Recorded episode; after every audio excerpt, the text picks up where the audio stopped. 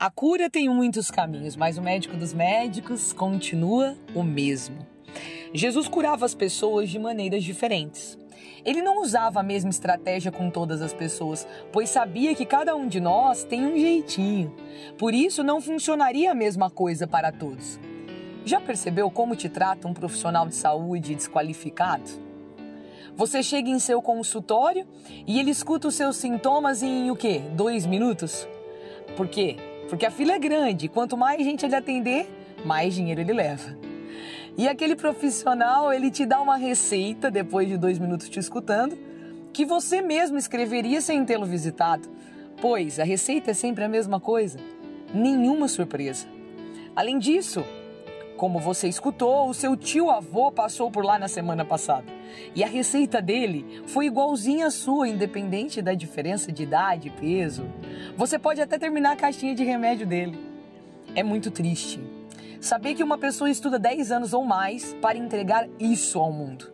Esse era o seu propósito. Essa era a sua vocação, fazer tudo igual ao pessoal da clínica, repetir a mesma receita mil vezes para promover marcas farmacêuticas. Vender remédio? Deveriam ter estudado farmácia, não medicina. Medicina é a arte da cura. Claro que sei que a medicina é uma ciência, mas quando feita com autenticidade, torna-se arte para ser admirada, apreciada, amada. Alguns médicos abraçam com tanta fidelidade este dom recebido das mãos de Deus que são como artistas. Quem passa pelo caminho da medicina recebe de Deus uma chance muito maravilhosa, a de salvar vidas. Independente da área, você médico pode sim salvar vidas. Vidas que chegam em risco aparente, como quem entra em um pronto-socorro vindo de um acidente. Vidas que estão em risco mais lento, como quem entra em uma consulta de rotina. Ou até mesmo um risco interior, que exames físicos não detectariam. Você, estimado médico, tem o dom de diagnosticar e de salvar. Escutar sintomas, o Google também escuta. Medicar, até a internet tem medicado bem. O caminho para a cura é muito mais do que isso. Jesus entendia muito bem disso também. Ele é o médico dos médicos. Ele sabe que não existe receita única, tratamento único. Não existe uma única solução para o mesmo diagnóstico, já que o diagnóstico em mim é meu, com tudo que eu sou. E o diagnóstico em você seu não pode ser nunca igual ao meu. Um exemplo ótimo para entender do que eu estou falando é o Covid. Como cada pessoa reagiu a esta mesma doença? De mil maneiras diferentes, não foi? Independente das vacinas, eu conheço pessoas que com quatro doses ainda ficaram de cama e outras que sem vacina nenhuma tiveram um pequeno mal-estar respiratório ou sequer pegaram o tal Covid. Eu já peguei três vezes. em cada pessoa o diagnóstico é um, exclusivo, único, incomparável. Jesus sabia disso, ele sabe de tudo. Não curava de bando. Eu nunca ouvi uma só fala de Jesus dizendo, naquele momento estava curando uma multidão de pessoas cegas, ou surdas, mudas, paralíticas ou leprosas. Ele curava um a um. Entregava a cura com um toque salvífico Quantas inúmeras consultas, mesmo, mesmo antes da pandemia, fomos atendidos por diferentes especialistas que não nos tocaram. Ah, Viviane, escutar os sintomas já é o suficiente. Será que fomos escutados? Mesmo depois de duas, três ou quatro horas naquela sala de espera, você foi realmente escutado apesar de não ser tocado? As pessoas procuravam por Jesus porque sabiam que ele era diferente. Ele escutava, ele perguntava: O que queres que eu te faça? Ele olhava cada um de perto e tocava-os para curá-los. Ele tocava porque a cura estava em suas mãos poderosas. Ele sempre era incrível no atendimento. Era sempre maravilhoso se encontrar com ele na casa de alguém, na praça, na sinagoga, no barco, no meio da multidão. Ele tratava e atendia com exclusividade. Fez cada um de seus pacientes se sentirem únicos e amados. Foi muito bonito também com aquele cego em Betsaida. O caminho de cura que Jesus usou para aquele cego foi único e muito especial. O dele aconteceu em quatro passos e hoje para nós traz quatro lições. Primeiro, Jesus pegou o cego pela mão e levou-o para fora do povoado. Claro, Viviane, o cara era cego. Jesus precisava carregá-lo pela mão. Ah, mas Jesus poderia ter dado essa obrigação a um enfermeiro qualquer. Qualquer um dos seus discípulos que estavam por ali poderiam tê-lo carregado.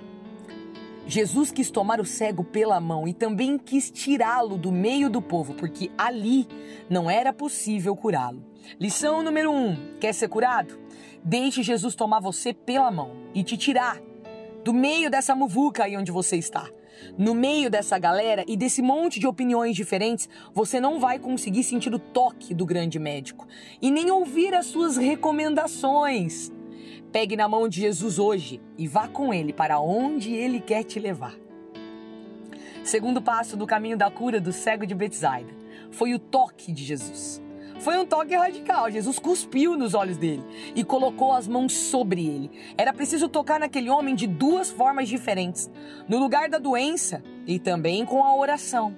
A segunda lição de Betsaida Deixe Jesus fazer o que ele quiser com você e, principalmente, permita que Jesus coloque as mãos sobre você e ore por você e por sua cura.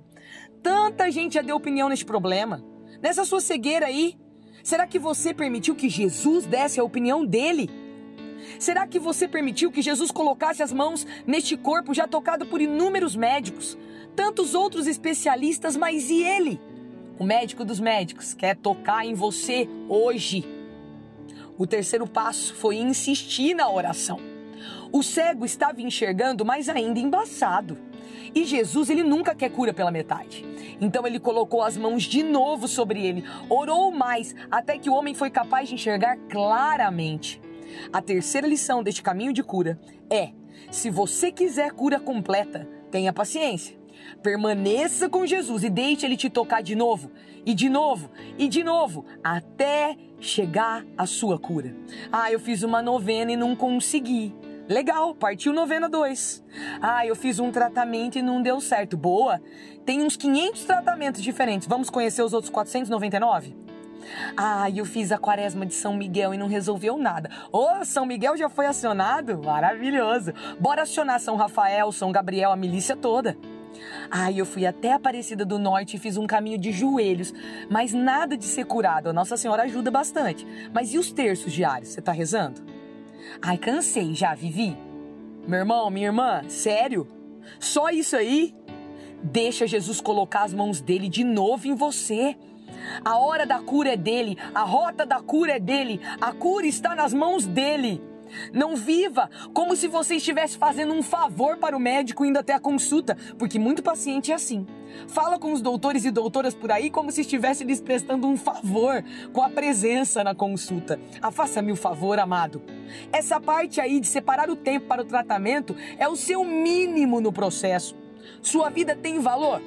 Se tem, prove a si mesmo e a Deus que a sua cura vale a pena que sua cura vale seu tempo, que você pode deixar de trabalhar, de estudar, de ter lazer, tudo para ser curado. Quanto você quer ser curado?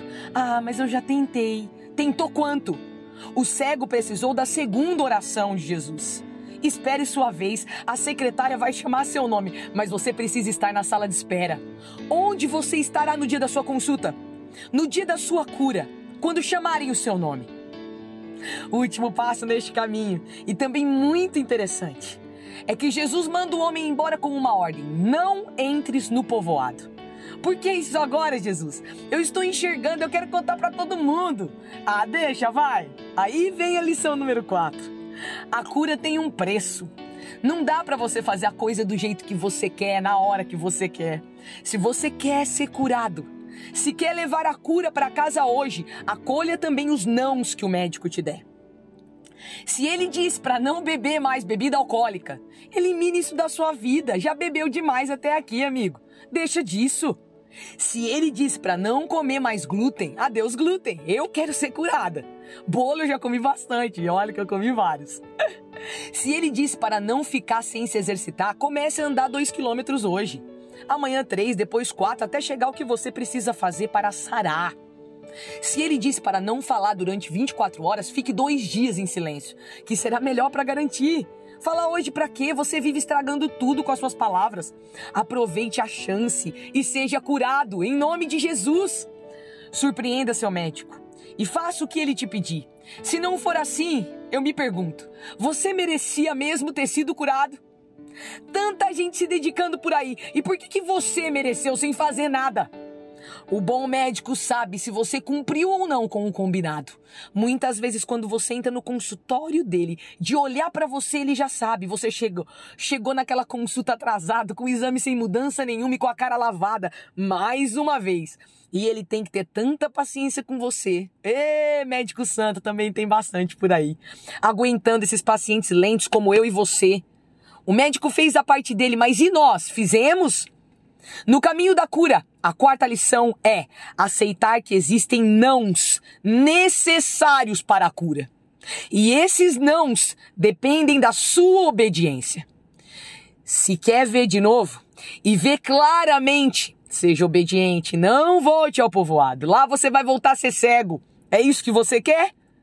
Todos querem a cura, mas nem todos estão dispostos a pagar o preço dela. Todos querem a cura, mas culpar o atendimento ruim não vai resolver. Mude de consultório, vá para outra cidade, busque em outro país se for preciso. Não pare. A cura acontece no caminho, vai, não para de andar. Todos querem a cura. Entretanto, nem todos se lembram que o médico dos médicos está sempre disposto a curar aqueles que estão no caminho, buscando a cura. Jesus não saía atrás das pessoas para curá-las. Lembra disso?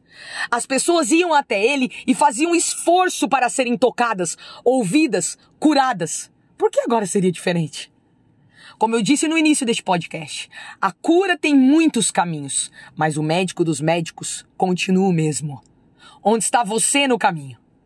Você está indo de encontro com sua cura? Dê o primeiro passo hoje mesmo. Assim como em Betsaida naquele dia, hoje, na sua cidade, no seu lugar, o médico dos médicos tem um horário agendado com você. Não se atrase. Esteja lá e esteja disposto a caminhar, porque a sua cura está no seu caminho.